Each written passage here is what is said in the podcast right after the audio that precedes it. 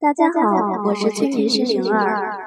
今天跟大家分享的是第十四章：现代人如何学习自我暗示的要点六，专注，然后忘掉。在自我暗示疗法中，你每次与自己交谈时都必须专注。换句话说，就是无论你做什么，都要全身心的去做这件事。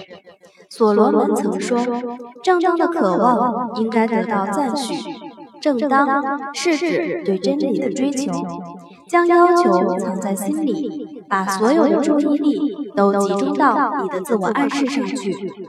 越是注意力集中，你所期待的结果出现的越快。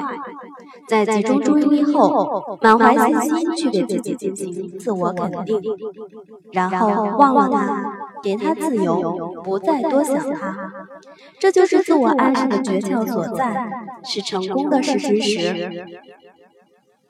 许多人似乎整天都在和自己交谈着，但这往往适得其反。他们在精神上和肉体上都憔悴下去。他们反反复复地说一件事，很累，却又不由自主。他们已经将这种行为本身作为一种与原意相抵触的东西植入潜意识中，使得潜意识陷入迷雾沼泽之中。这会导致他们的潜意识不知道暗示究竟是。什么？